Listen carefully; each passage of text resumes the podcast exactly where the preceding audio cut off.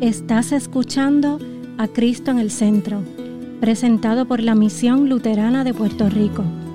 Ahora, una reflexión bíblica por el pastor James Nuendorf. Cristo ha resucitado, ha resucitado de verdad. Aleluya.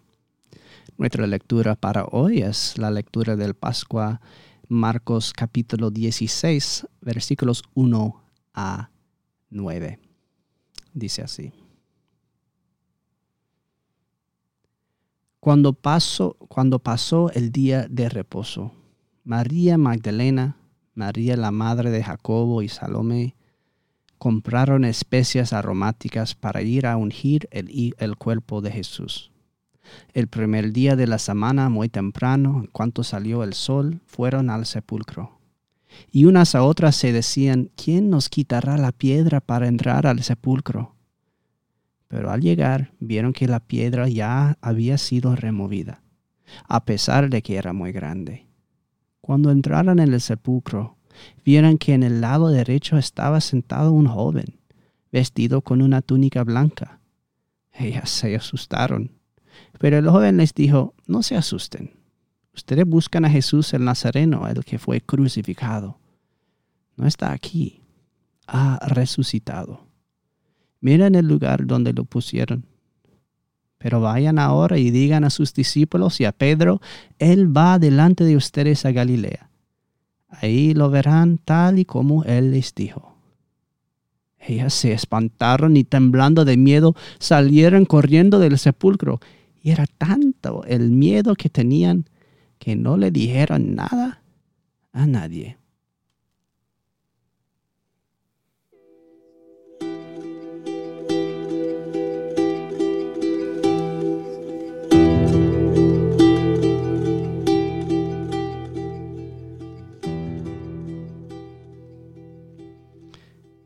Cristo ha resucitado, ha resucitado de verdad.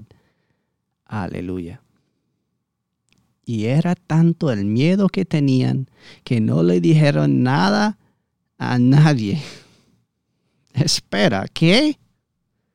¿Qué manera de terminar la historia? Miedo. ¿Miedo de qué? ¿Miedo de quién? ¿De qué tienen miedo? El Evangelio de Marcos se ha lanzado de principio a fin hacia los dramáticos acontecimientos de la cruz. Sin embargo, ahora se detiene en un momento tan increíble y tan imposible, que paraliza a sus testigos. En Michigan existe un dicho popular que aconseja no conducir con las luces del coche su máxima potencia al atravesar un, un bosque de noche. Cuando los siervos ven las luces brillantes se paralizan en la carretera y es fácil atropellarlos accidentalmente. Sus cerebros no pueden soportar el choque repentino de la luz y no saben qué hacer, ni siquiera huyen. Así que tenemos una frase para describir a una persona que está tan abrumada por el impacto que no sabe qué hacer like a deer in the headlights. Así es como se describe a estas mujeres en este momento. En el griego original, el, el, texto utiliza un montón de palabras diferentes para describir el estado emocional de esas mujeres. Están exambeo, muy asustadas. Están presas de éxtasis, una especie de sorpresa descontrolada tiemblan como hojas, tromos, como si se les sobrevenga escalofrío. Les invade el phobos, el miedo crudo que les paraliza en el lugar. Like a deer in the headlights. Quizás así es como te sentiste esta mañana cuando la tierra volvió a temblar. Para esas mujeres es una oleada de terror inexplicable que se apodera de ellos, robándoles el aliento de sus pulmones. El, el tiempo parece ralentizarse. Cada momento se alarga, dejándoles inundados en un mar de incertidumbre. Era como si el mundo hubiera dejado de girar y lo único que quedara fuera la tumba fría y vacía. Miran fijamente la oscuridad del sepulcro abierto. Sus mentes se apresuran a comprender la magnitud de lo que están presenciando. Están ante el precipicio de lo desconocido. Sus corazones revolotean como pájaros enjaulados, atrapados entre el deseo de huir y el anhelo de comprender la verdad. En ese momento no solo son testigos de un acontecimiento milagroso, Dios pone en sus corazones la semilla de un evangelio que cambiaría para siempre el curso de la historia. Son testigos de la resurrección de Jesucristo y la promesa de vida eterna para toda la humanidad. Nadie ha visto nada igual, ni en el cielo, ni en la tierra. Por eso tienen miedo. Parece que hace solo un momento estaban caminando juntas por el camino en una conversación como cualquier otra. Era un día triste, pero todos los días implican algún grado de tragedia en este mundo caído. No era la primera vez que aquellas mujeres acudían a un sepulcro para velar el cadáver de un ser querido.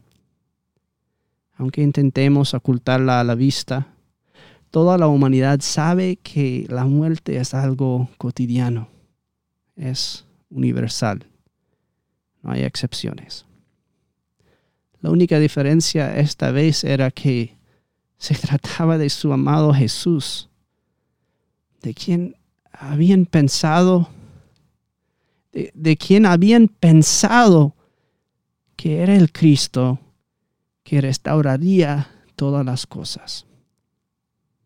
Pero a pesar del profundo y familiar dolor, estas mujeres tienen preocupaciones prácticas mientras caminan por la carretera. ¿Qué haremos con la piedra? Es una piedra grande. ¿Vieron el tamaño cuando tenía que tenía cuando la sellaron? ¿Recuerdas cuando estábamos junto a José y Nicodemo y, tuvieron que traer a todo un grupo de soldados para cerrarlo? También la sellaron con un sello del gobierno. ¿Nos van a permitir entrar ahí y llegar hasta el cuerpo? Piensa en la burocracia que eso implicaría. Si tú crees que, que la sesco es un lío, Imagínate pedirle al gobierno que acaba de crucificar a tu Salvador que envíe un grupo de hombres a abrirte la tumba para darle un poco de dignidad al cuerpo del hombre al que maltrataron y mataron brutalmente. Esta pesada piedra es más que una barrera física para estas mujeres. Puede significar que incluso su tenue esperanza de ungir el cuerpo de Jesús es una labor inútil y desesperada. ¿Quién hará rodar la piedra? Al menos pueden intentarlo. Y si no, pueden quedarse fuera de la tumba y llorar.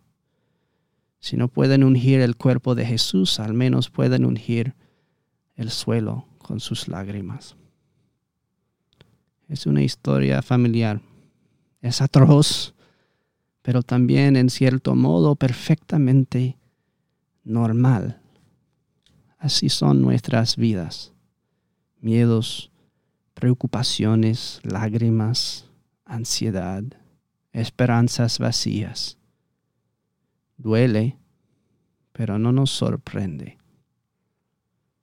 ¿Qué hay más seguro en esta vida que la muerte y los impuestos? Todos sabemos lo que es estar junto a una tumba y saber que no hay nada que podemos hacer. En poco tiempo estamos completando papeleo. Estamos esperando en una cola en el despacho de un abogado. Estamos escribiendo un obituario. Estamos sentados solos en una habitación vacía y mirando fijamente a una pared. Tal vez podamos honrarles con nuestras lágrimas con nuestro recuerdo. ¿Cómo pagaré los gastos del entierro? ¿Quién hará rodar la piedra? Cristo ha resucitado. Ha resucitado de verdad. Aleluya. A través de la penumbra de nuestros corazones llega una luz tan brillante que nos congela. Ectambeo, éxtasis, tromos, fobos. Si Jesús no ha resucitado de entre los muertos, nada importa en este mundo. Pero Jesús ha resucitado de entre los muertos y nada más en todo este mundo importa. Queridos hermanos y hermanas en Cristo, ¿de qué tienen miedo? ¿Acaso temes a la pobreza? Jesús ha resucitado entre los muertos y todas sus riquezas son tuyas. ¿La enfermedad te preocupa? Jesús ha resucitado y su vida y curación te pertenecen. ¿Sientes miedo de estar solo? Jesús ha resucitado y Él y todos los que mueran en Cristo estarán contigo para siempre. ¿Tienes miedo al fracaso? Jesús ha resucitado entre los muertos y todo lo que se construya sobre él prosperará. ¿Estás pasmado del rechazo? Jesús ha resucitado entre los muertos y en él eres aceptado. ¿Te inquieta la incerteza? Jesús ha resucitado de entre los muertos y en él tu futuro es seguro y cierto. ¿Tienes miedo a la persecución? Jesús ha resucitado de entre los muertos. ¿Qué te puede hacer el hombre? ¿Tienes miedo de los terremotos y los huracanes? Jesús ha resucitado de entre los muertos y Él es la roca que nunca puede ser sacudida. ¿Tienes miedo de los poderes del mal? Jesús ha resucitado de entre los muertos y los arroja a los demonios al lago del fuego. ¿Tienes miedo de la tentación? Jesús es resucitado de entre los muertos y gracias a su victoria te proporciona la fuerza y la sabiduría necesarias para resistir y vencer las tentaciones a las que te enfrentas. ¿Tienes miedo del juicio de Dios contra tu pecado? Jesús es crucificado y resucitado de entre los muertos y su pago por tus pecados ha sido aceptado. Oh cristiano temeroso y silencioso, ¿qué te espanta? Frente a ti yace una tumba vacía, y aún así te preocupan las pesadas piedras y los frascos de especias para ungir a tus muertos. ¿Acaso no lo has escuchado?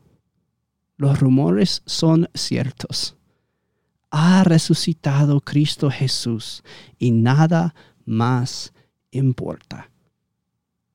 El mensaje del Evangelio ha sido sembrado en tu corazón, convirtiéndote en portador de la buena nueva.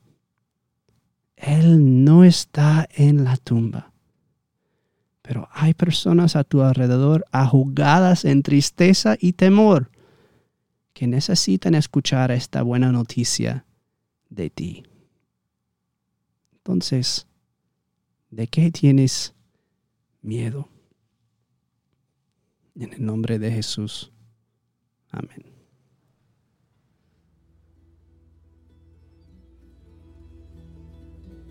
Esta ha sido una presentación de la Misión Luterana de Puerto Rico, a Ministry of the Lutheran Church, Missouri Synod.